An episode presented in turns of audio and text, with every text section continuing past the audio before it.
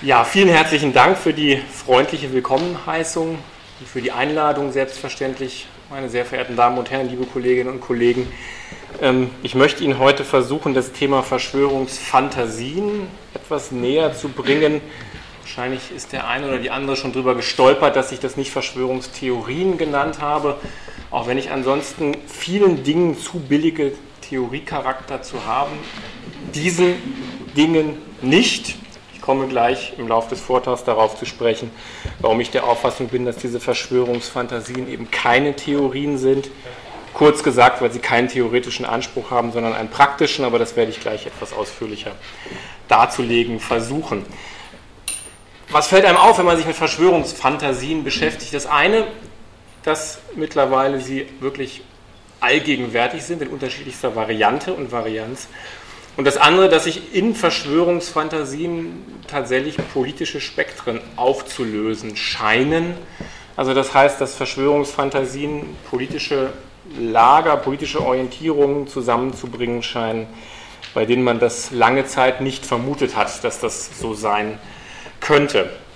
Jetzt gibt es immer zwei Varianten, wie man sich mit Verschwörungsfantasien beschäftigt haben kann. Die eine ist eine eher hm, analytisch-theoretische, also den Versuch, sie ähm, in irgendeiner Form verstehbar zu machen, ähm, was auf keinen Fall heißen soll, dass man für sie Verständnis entwickeln sollte.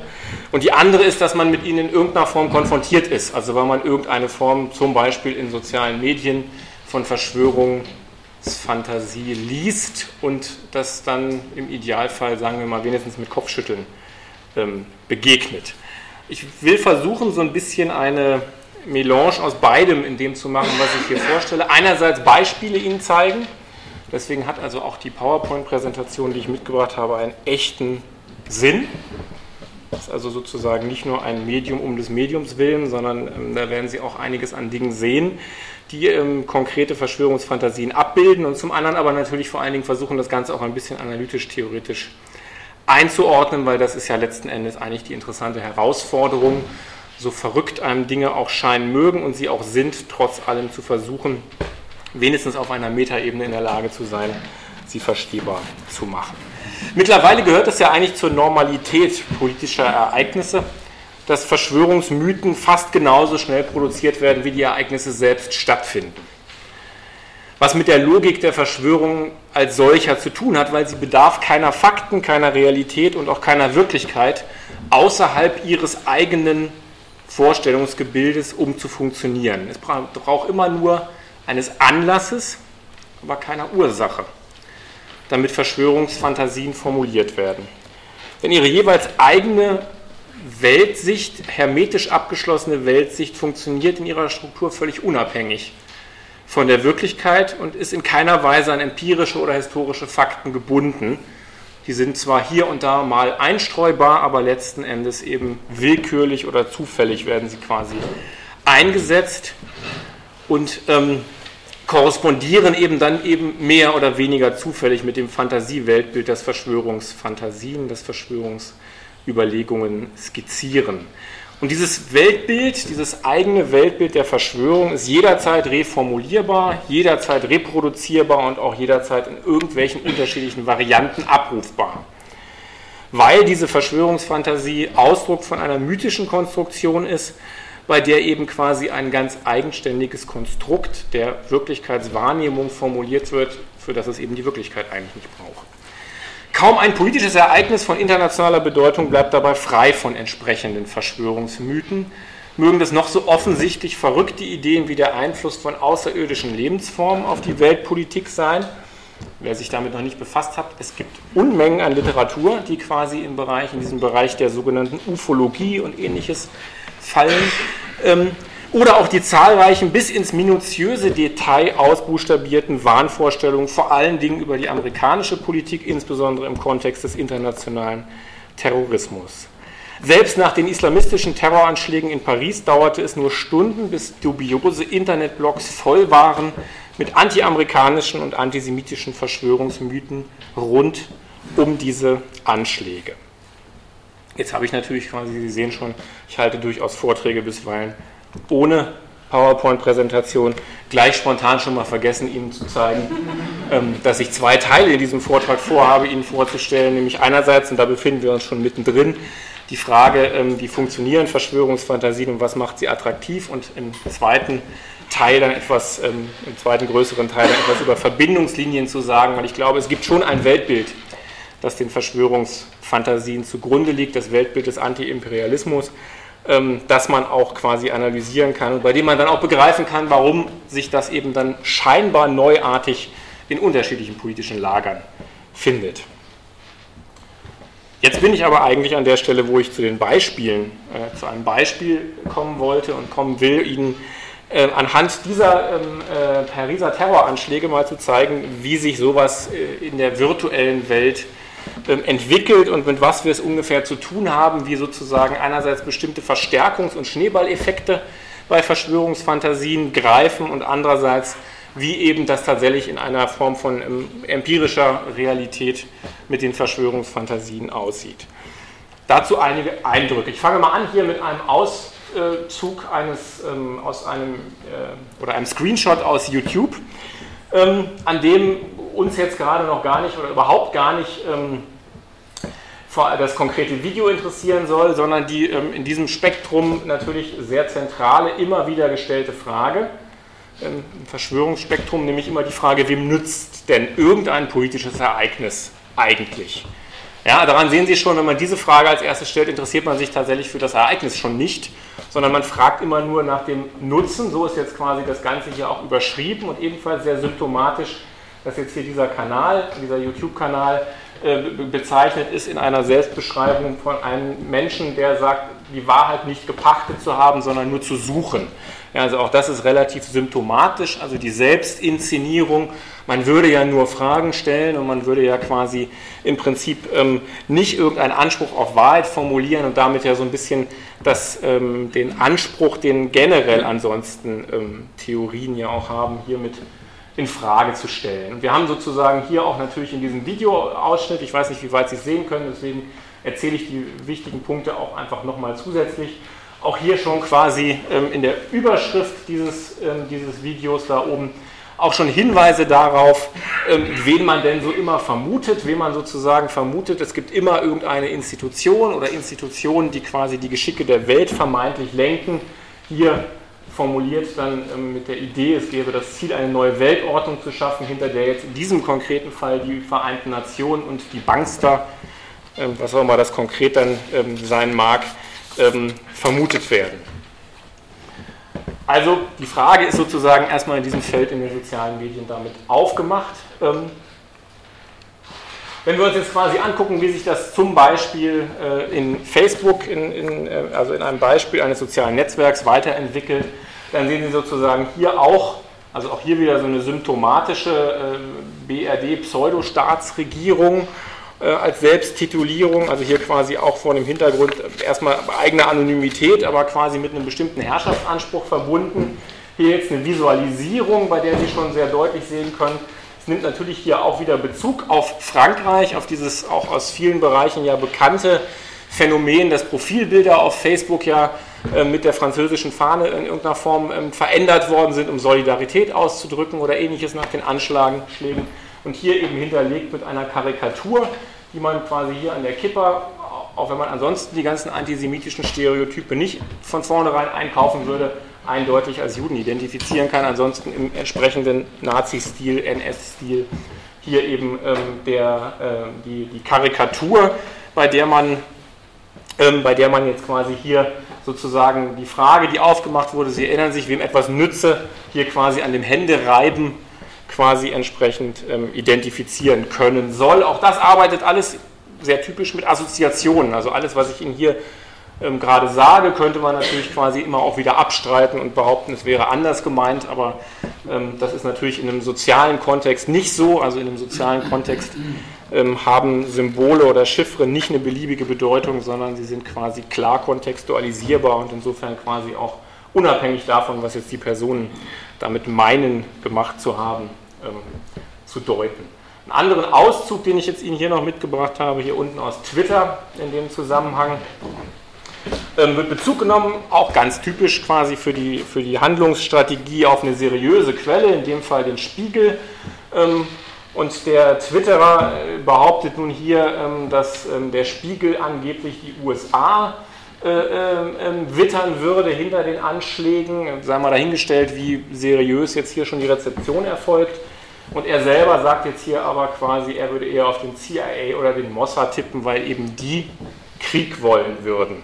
Was noch ganz interessant ist, also Sie sehen hier sozusagen die schwarze Fahne, die kann man unbedarft assoziieren mit dem Anarchismus oder mit den autonomen Nationalisten, also quasi einer rechtsextremen Strömung. Wer jetzt von Ihnen Dieter Riefling nicht kennt, ist ein wichtiger Schlüsselfunktionär der ähm, Anfang der 90er Jahre verbotenen Freiheitlichen Deutschen Arbeiterpartei gewesen, einschlägig vorbestraft, in der Szene gerne mit dem Spitznamen Fiesling ähm, versehen, ähm, der äh, ähm, quasi sozusagen mittlerweile bei den autonomen Nationalisten versucht, das alte Anliegen der FAP, die eine kadermäßige Organisation war und die ähm, ähm, im Prinzip versucht hat, äh, äh, ähm, äh, ähm, Strukturen, NS-Strukturen weiterzuentwickeln als Kaderorganisation und deren Funktionäre bis heute im gesamten rechtsextremen Spektrum immer noch aktiv sind und gut vernetzt sind, also quasi vor so einem Hintergrund das jetzt quasi hier aufgreift.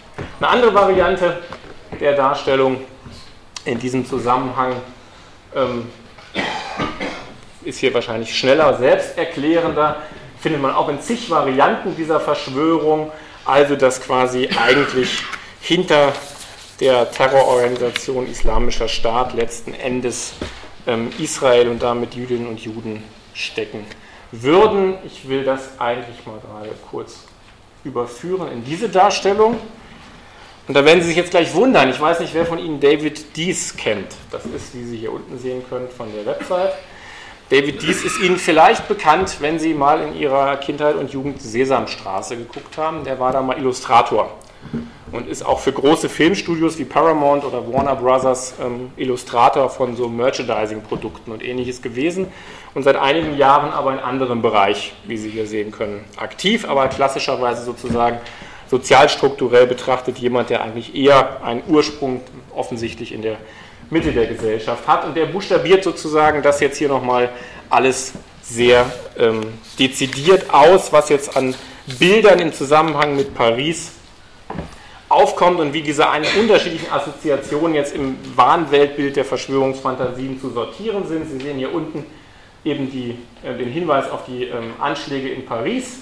Sie sehen zugleich aber auch den Hinweis auf, ähm, auf die Kriegssituation hier im Prinzip auf der Bühne als Hauptakteur eben die ähm, Terroristen des Islamischen Staates, die, wie Sie hier an diesen Fäden sehen, in dieser Verschwörungsweltsicht angeblich vom Mossad und damit Benjamin Netanyahu gelenkt würden, der hier am Revers mit der amerikanischen und der israelischen Fahne gezeichnet ist.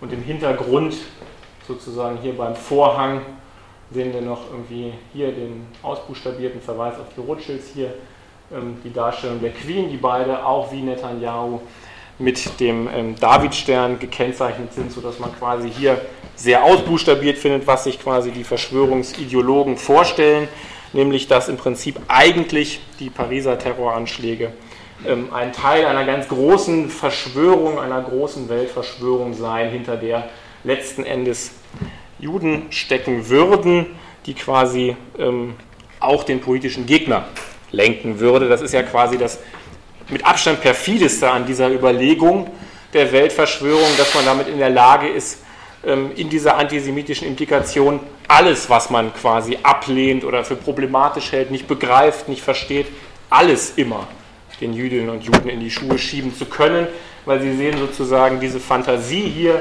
besagt ja, ähm, dass der islamische Staat im Prinzip ähm, für äh, sozusagen Ursache wie Wirkung verantwortlich zeichnet, aber dass er eigentlich auch nur ein, eine Marionette in der ganzen Konstellation sei.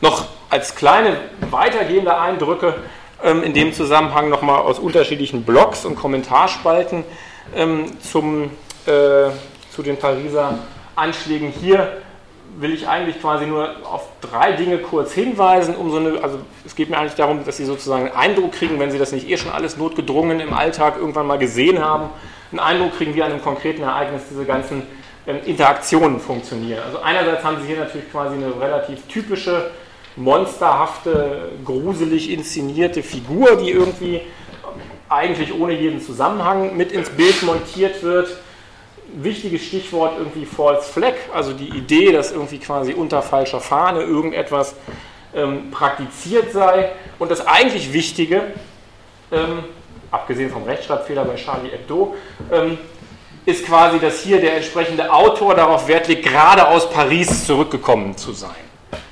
Jetzt mal völlig dahingestellt, ob das tatsächlich stimmt oder nicht, aber Sie sehen natürlich, das suggeriert die absolute Authentizität. Also das heißt, das soll eigentlich nichts anderes verdeutlichen, obwohl er quasi nicht in der Lage ist, den französischen Titel korrekt zu schreiben, er eigentlich ein intimer Kenner sozusagen der Vorort-Situation ähm, sei.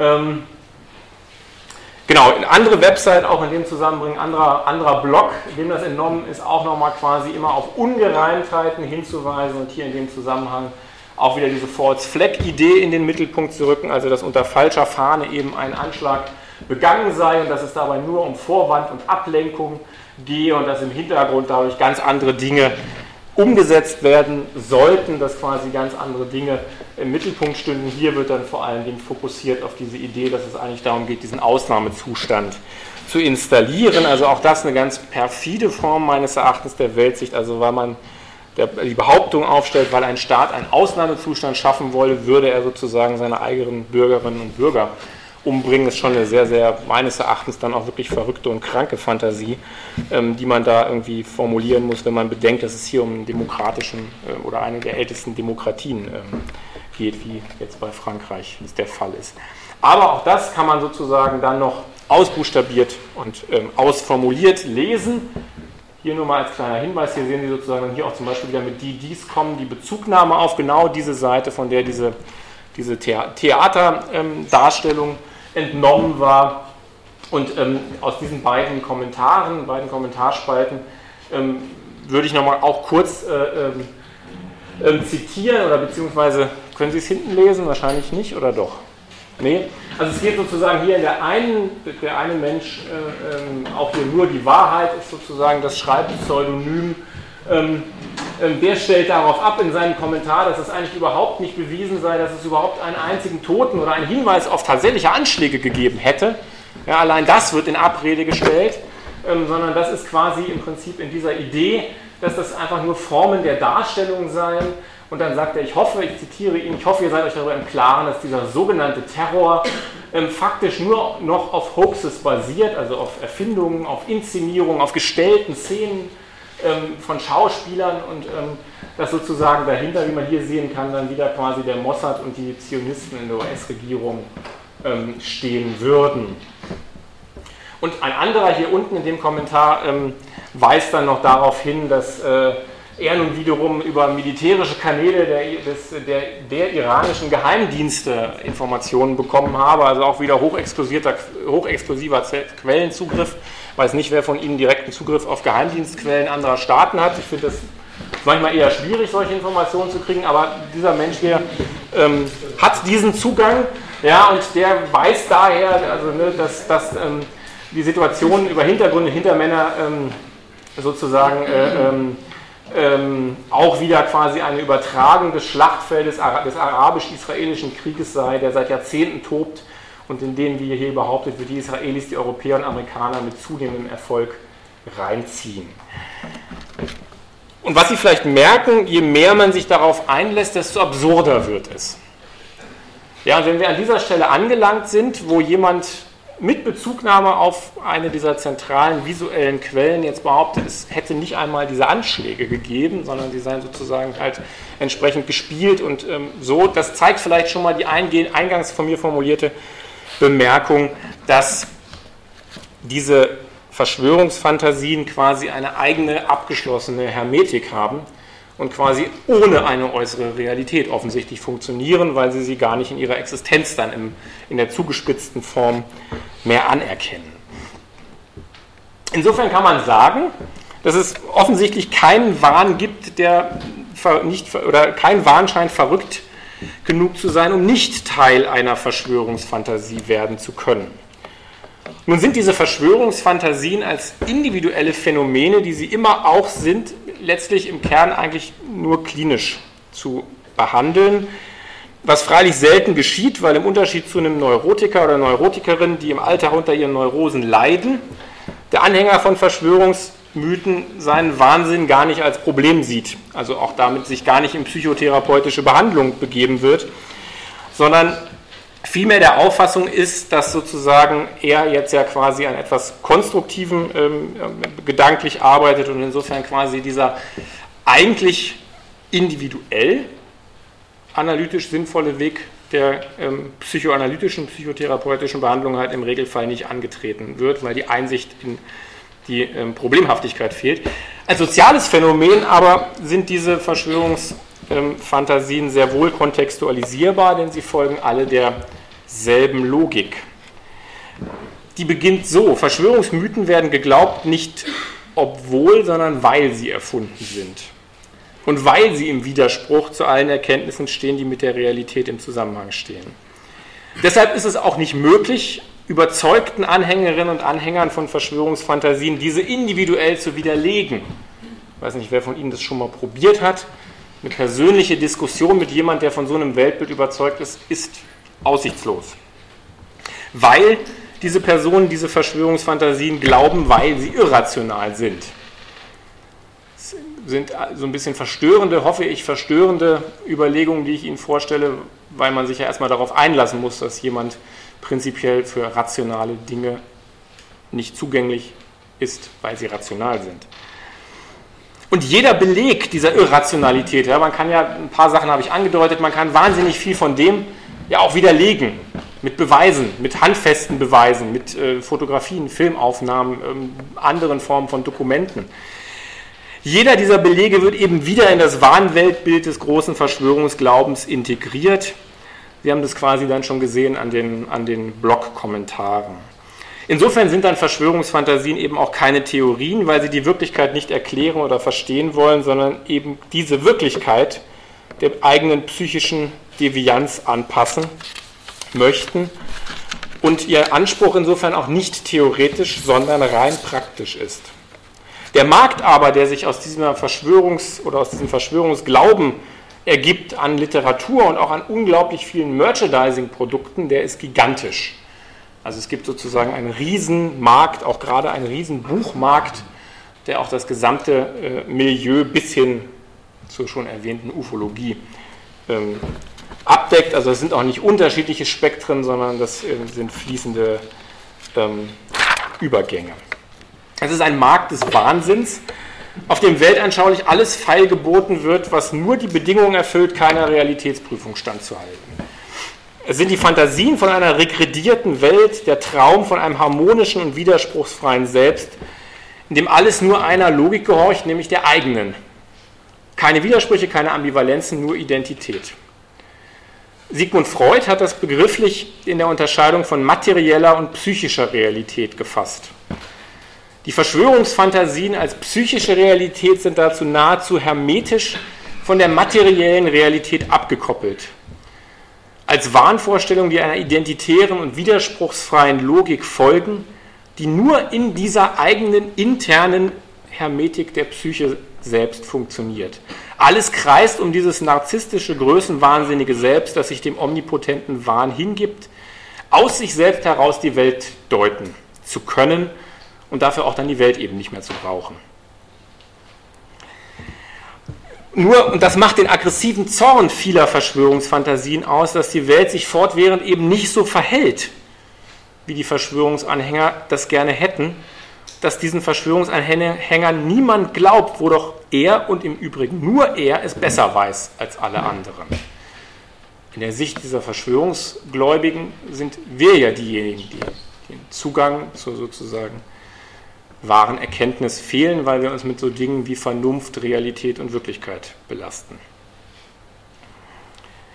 Mir ist mal bei einem Vortrag vor einigen Jahren das zweifelhafte Vergnügen zuteil geworden, dass im Publikum zwei Personen saßen, die beide den Wahnsinn des Glaubens an die Fortexistenz des Deutschen Reiches bis in die Gegenwart miteinander teilten. Sie merken, das Thema ist momentan absolut aktuell.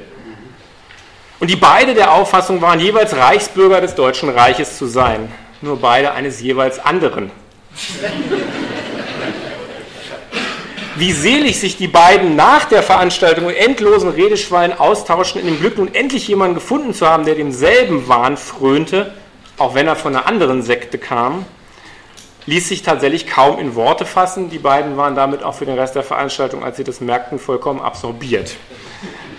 Beiden war gemein, jeweils im anderen jemanden gefunden zu haben, der diese, dieselbe Gabe hatte wie er selbst, den Gang der Welt nämlich vollständig erfasst zu haben. Oder von außen und jenseits des hermetisch geschlossenen Verschwörungsdenksystems formuliert, der genauso wahnsinnig war wie der andere. Verschwörungsmythen sind dabei, das sollte nicht vergessen werden, ihrer Struktur nach Fantasien, regressive, infantile Fantasien, die politisch gewendet, damit aber alles andere als ungefährlich sind und die vor allem aber etwas über die Person sagen, die sie vertritt.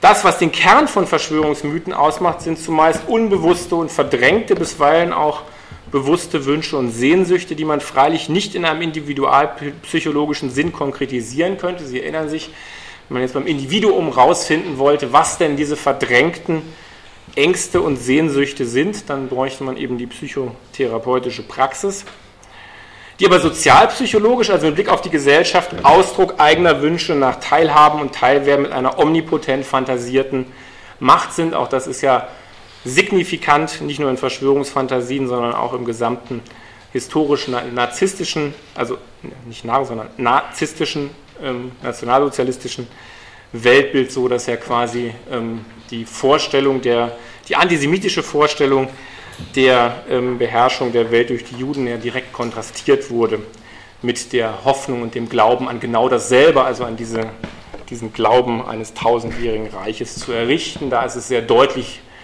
dechiffriert, wie Projektion und eigener politischer Wunsch zusammenhingen. Das, was den anderen im Verschwörungsmythos vorgehalten und vorgeworfen wird, ist letztlich das eigene die verdrängten und verleugneten Anteile des Selbst, die eigenen Wünsche, die zugleich als so monströs erfasst, aber eben nicht begriffen werden, dass sie zunächst nur in ihrer projektiven Form formuliert werden. Also das heißt, genau genommen, bei all dem, was man sich so an Verschwörungsmythen angucken kann, erfährt man damit wahnsinnig viel über diejenigen, die sie formulieren, über das, was sie wollen, über das, was sie sich wünschen, über das, was ihre Hoffnungen sind, nur eben in projizierter Form. In den unzähligen Verschwörungsmythen können also die Wünsche und Fantasien derjenigen gelesen werden, die an sie glauben. Was sie meines Erachtens noch bedrohlicher macht als die alleinige Feststellung, dass diejenigen, die an sie glauben, offensichtlich verrückt sind.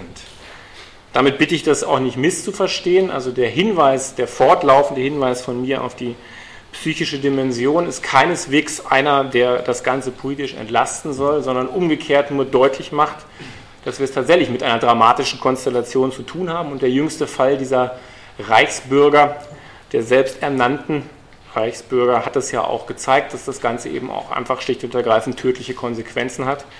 Ähm, nur ich glaube, das wird einem erst dann klarer, wenn man sich quasi auch auf die Form der psychischen Dimension ähm, bezieht und begreift, dass das eben eigentlich das Politische darin noch bedrohlicher macht.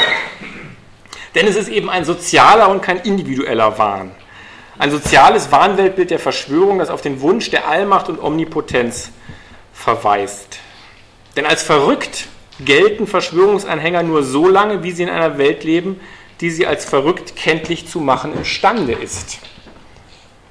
Auch das ist ja etwas, was man am Nationalsozialismus historisch sehen kann, dass an dem Moment, als der Antisemitismus nicht mehr stigmatisiert war gesellschaftlich, sondern das herrschend hegemoniale Bild der Gesellschaft und auch die antisemitische Vernichtung der herrschende Zug der gesellschaftlichen Praxis wurde, galten diejenigen, die sie praktiziert haben, ja plötzlich nicht mehr als verrückt und wahnsinnig.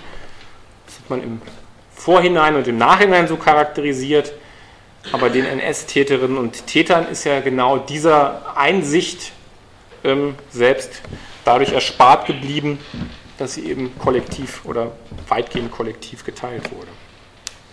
Wenn dieser Wahn der Verschwörung sich die Realität getreu seines Bildes zur Wirklichkeit entstellt, gilt der Verrückte eben nicht mehr als solcher, sondern als normal und gut angepasst. Das kennen Sie auch, wenn Sie sich schon mal so Verschwörungsversammlungen, ich habe gleich noch ein Video dabei, das wir uns noch mal angucken, für die, die noch nicht das Vergnügen hatten, das mal live zu erleben, anschauen, als hermetische Versammlung von Menschen, die das gleiche Weltbild teilen. Untereinander gilt man eben dann nicht mehr so ohne weiteres als ähm, verrückt, weil man sich eben findet, dieses Beispiel mit den beiden ähm, selbsternannten Reichsbürgern, das ich Ihnen gerade schon vorgestellt habe, zeigt das ja so ein Stück weit. Ähm, man findet sofort dann äußere Stabilisierung der eigenen Vorstellung, für den man ansonsten vielleicht im Freundes- oder sagen wir mal eher im, im Bekannten- oder Nachbarschaftskreis eben ähm, müde belächelt wurde. Das ist im Übrigen auch ein ganz wesentlicher Verstärkungseffekt der sozialen Medien, ähm, die da schon nochmal eine ganz besondere Rolle einnehmen, weil natürlich sich über diese Netzwerke diese Personen sehr viel schneller finden und vernetzen und damit in ihrem Weltbild auch gegenseitig stabilisieren können, als das noch vor dem Internet bzw. vor den sozialen Medien der Fall war. Und dass diese Normalitätsvorstellung, um die es dabei geht, ohne Frage eine ist, die sich letzten Endes auf barbarische Vernichtungsfantasien und auch ihre praktische Umsetzung gründet, ist meines Erachtens evident, sowohl historisch wie auch jetzt an aktuellen Beispielen ähm, sichtbar und belegbar. Nun muss man sich die Frage stellen, oder sollte sich die Frage stellen, wie nicht nur wie funktioniert das Weltbild, da habe ich gerade versucht, etwas dazu zu sagen und auch über die Attraktivität, sondern was sind eigentlich die Gründe, weshalb dieses Weltbild auch eine politische, politisch aktivierende ähm, Attraktivität generiert und eben tatsächlich auch von unterschiedlichen ähm, politischen Spektren mittlerweile ähm, oder ist in unterschiedlichen politischen Spektren ja sehr ausgeprägten Hang immer auch zu Verschwörungsfantasien gibt. Vielleicht, und Sie sehen an meiner Folie schon, ich will Ihnen jetzt gleich ein bisschen was über das Weltbild, das dahinterliegende Weltbild des Anti-Imperialismus sagen, um das es meines Erachtens dabei geht, im Kern zumindest. Zum einen dadurch gekennzeichnet, dass es eine sehr starre und sehr klare und sehr eindeutige Vorstellung von oben und unten innerhalb einer Gesellschaft gibt. Also das heißt, dass sehr, sehr klar ist, wer welche Rolle wahrnimmt. Das ist ein eindeutiges Schwarz-Weiß-Denken im antiimperialistischen Weltbild gibt, in der die Zuschreibungen von in Anführungsstrichen gut und in Anführungsstrichen böse moralisch eindeutig und widerspruchsfrei beantwortet sind. Alle, die sich mit politischer Ideengeschichte beschäftigt haben, merken schon unweigerlich, dass diese Form des Denkens eigentlich in Richtung von Karl Schmidt führt. Also die Vorstellung des Freund-Feind-Denkens und dass die Unterscheidung von Freund und Feind mit Karl Schmidt eben eine ist, die letzten Endes immer auch auf Krieg hinauslaufe, ist in diesem Weltbild tief verankert, obwohl es eigentlich in der Theoriengeschichte ein Weltbild ist, das man eher der politischen Linken zuschlägt.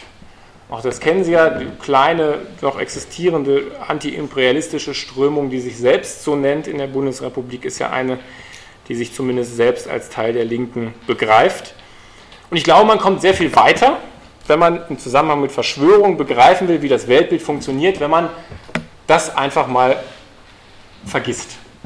Weil der Antiimperialismus meines Erachtens, wenn man ihn kontextualisiert, eigentlich mit Vorstellungen, die irgendwas mit individueller Emanzipation oder gesellschaftlicher Freiheit zu tun haben, noch nie was zu tun hatte. Und insofern, egal wie man jetzt links auslegen mag, in welcher Lesart der Antiimperialismus faktisch eigentlich in dem, was er gefordert hat, noch nie links war. Und insofern heute eben über dieses Weltbild Allianzbildung möglich werden. Und ich sage Ihnen gleich was zu diesem Weltbild noch etwas genauer die man ähm, dann irritierend wahrnimmt, weil sie scheinbar über politische Lager stattfinden, aber eigentlich hier sozusagen ein harter ideengeschichtlicher Kern verankert ist, der eben hier sich nur auf verschiedene Spektren ähm, in der Selbstwahrnehmung aufgeteilt hat. Diese antiimperialistische Ideologie, Sie merken schon, wenn Sie das nicht kennen, da geht es ja um Imperialismus oder gegen den man sich wendet, gehen ursprünglich, geht ursprünglich ja zunächst mal zurück tatsächlich auf die Imperialismustheorie von Lenin.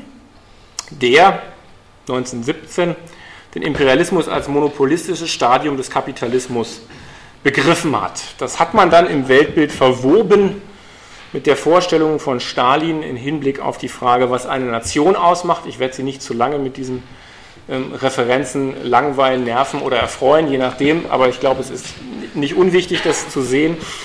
Mit der Vorstellung von Stalin, der interessanterweise Nationen schon als eine Wesensgemeinschaft begriffen hat, in deren Leben niemand das Recht habe, sich einzumischen. Da merken Sie fast die Wortidentität zu Karl Schmidts berühmten Werk der völkerrechtlichen Großraumordnung mit Interventionsverbot für raumfremde Mächte, ähm, was ja die völkerrechtliche Leitideologie des Nationalsozialismus letzten Endes gewesen ist, ab dem Zeitpunkt, ab dem man begriffen hat, dass Amerika sich unter Umständen in den Zweiten Weltkrieg einschalten könnte.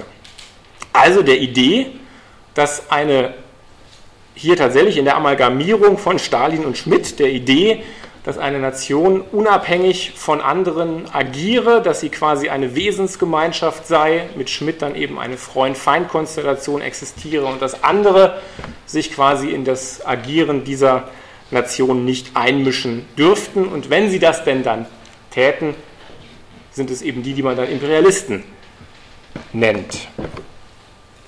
Interessanterweise und der ist noch wichtig als Referenz, den kennen Sie wahrscheinlich alle nicht, ähm, oder beziehungsweise äh, ist er nicht mehr so präsent in der theoretischen Auseinandersetzung. Interessanterweise wird das Ganze an dem Punkt tatsächlich zu einem politisch fusionierten Weltbild von einem quasi äh, einerseits stalinistischen und andererseits schmittianischen Kontext kommend, als Ho Chi Minh das Ganze verbindet und quasi beginnt damit, nicht mehr den Klassengegensatz, wie das in der Marxischen Theorie zentral war, in den Mittelpunkt zu rücken, sondern den Gegensatz zwischen Völkern. Mit Ho Chi Minh gelten nun Völker als kollektiv unterdrückt und als homogenes Kollektiv.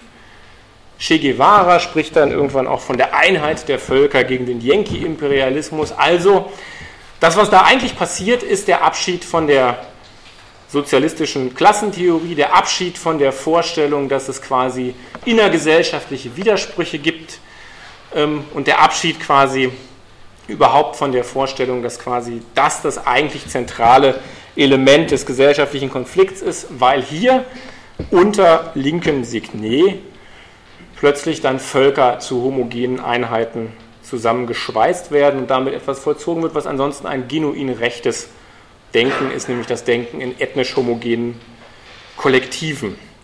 Das hat dann interessanterweise einer der wichtigsten chinesischen Denker, und damit bin ich dann wirklich beim letzten dieser Exkurse, Lin Biao, also der in der zweiten Reihe nach Mao eine wichtige Figur war, noch so weit getrieben, dass er ähm, in den, für die 60er, 70er Jahre ja, ähm, wie Sie wissen, in der chinesischen Kulturrevolution die Hinwendung zu Dorf- und Bauerntum als Ideale proklamiert hat und die Welt geteilt hat in ländliche Gebiete, Asien, Afrika und Lateinamerika und in, wie es dann dagegen heißt, die Städte der Welt, Nordamerika und West, äh, Westeuropa, wobei Lin auch damals schon proklamierte, dass man einen Vernichtungskrieg gegen die Feinde führen müsse. Also Sie sehen, die Reflexionsleistung wird immer weiter suspendiert. Die Frage, Widersprüche und Ambivalenzen wahrzunehmen, wird erst innergesellschaftlich aufgehoben und dann sogar auf die Ebene der sozusagen äh, fast Kontinentaldifferenzierung ähm, gehoben, ähm, dass das bei jeder Form von ähm, sozialen und politischen Ambivalenzen, die in Gesellschaften existieren, schlichtweg eine völlig ungerechtfertigte und falsche Homogenisierung ist, ist klar, aber andererseits zeigt es auch, dass eigentlich in dem, was man da als linke Theoriebildung lange Zeit begriffen hat, eigentlich überhaupt nichts an Emanzipationspotenzial auch nur mal drin steckte, geschweige denn heute noch rausgezogen werden könnte. Im fundamentalen Widerspruch eben zur Klassentheorie und der daraus resultierenden Annahme einer horizontalen Spaltung jeder Gesellschaft unterstellt der Antiimperialismus die kollektive Unterdrückung ganzer Völker und sucht nach homogenen, unterdrückten Kollektiven, die man dann zu Solidaritätsobjekten deklarieren kann. Ausgehend von dieser sozialen Konstruktion richten die antiimperialistischen Bewegungen ihre Aggression dann neben Amerika, vor allen Dingen gegen die einzige Demokratie im Nahen Osten, nämlich gegen Israel, dessen Abwehr des palästinensischen Terrorismus im antiimperialistischen Weltbild dann umgedeutet wurde und wird als Kampf gegen ein um Befreiung ringendes Volk. Dabei unterscheidet sich interessanterweise der Antiimperialismus in Westeuropa seit jeher spezifisch von den tatsächlich um Befreiung aus Unterdrückungsverhältnissen strebenden politischen Bewegungen weltweit – weil der westeuropäische Antiimperialismus eine Bewegung war und ist, deren Hauptfokus der eigene imperialistische Anspruch ist. Das ist das, was Sie in den Verschwörungsfantasien daran sehen. Da artikulieren sich die eigenen Wünsche über den Umweg der Projektion, anderen das vorzuhalten, was man selber eigentlich gerne würde. Und das ist beim antiimperialistischen Weltbild auch so. Der eigene imperialistische Anspruch der eben nur umgekehrt zum realen oder auch unterstellten Anspruch der USA formuliert wird und wurde und die imperiale Hegemonie Amerikas eben dann durch die, je nachdem, auf welcher Seite man sich dann konkret wähnt, die imperiale Hegemonie entweder Deutschlands oder Russlands oder die der Islamisten oder wessen auch immer ersetzt, wessen will. Sie sehen daran sozusagen, das gesamte Weltbild funktioniert gemeinsam die Rechtsextremen würden dann quasi die Hegemonie natürlich in letzter Instanz nicht durch die der Islamisten ersetzt wissen wollen, sondern durch die eines völkisch strukturierten totalitären Deutschlands. Und dementsprechend verhält sich das sozusagen mit der konkreten politischen Zielvorstellung jeweils etwas anders. Aber die Grundstruktur ist vergleichbar, wenn nicht identisch. Wichtig dabei ist, dass diesem Weltbild eben ein Denken zugrunde liegt, dass die Welt in ethnisch homogene Kollektive sortiert und moralisch über sie urteilt, als Kollektive, also nicht als Individuen, nicht als Menschen mit Widersprüchen, unterschiedlichen Interessen, sondern als diejenigen, bei denen man sozusagen Identität nicht mehr als Angebot, sondern als Zwang begreift, also den Zwang zu etwas dazugehören zu müssen, weil das Wichtigste und Interessanteste an demokratischen Identitätsangeboten ist ja immer, nicht dazugehören zu müssen.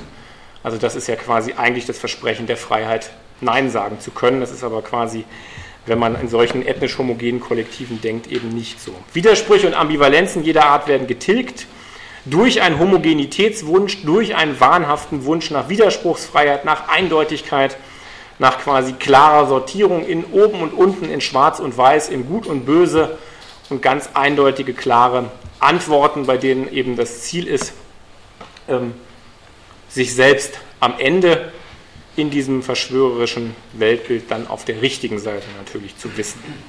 Der Hass richtet sich vor allen Dingen gegen Amerika und Israel, weil die eben in diesem Weltbild die Repräsentanten der Moderne sind oder wie Linders gesagt hat, die Städte der Welt. Das ist noch ein ganz interessanter Nebenzweig des Anti-Urbanismus, der dabei natürlich auch noch aufscheint und den man noch an anderer Stelle auch noch intensiver thematisieren könnte. Ziel dieser ganzen Bewegung ist oder dieser ganzen Überlegung ist nicht Befreiung, sondern letztlich Unterdrückung. Der Anti-Imperialismus und eben als Weltbild, das meines Erachtens zentral diesen Verschwörungsvorstellungen zugrunde liegt, ist faktisch ein Imperialismus der sich eben an Karl Schmidt orientiert, an der völkerrechtlichen Großraumordnung mit Interventionsverbot für raumfremde Mächte, was ja wie gesagt vor allen Dingen ein strategischer Zug ist, um die eigenen Machtpositionen auszuweiten und zu erweitern. Ich danke Ihnen.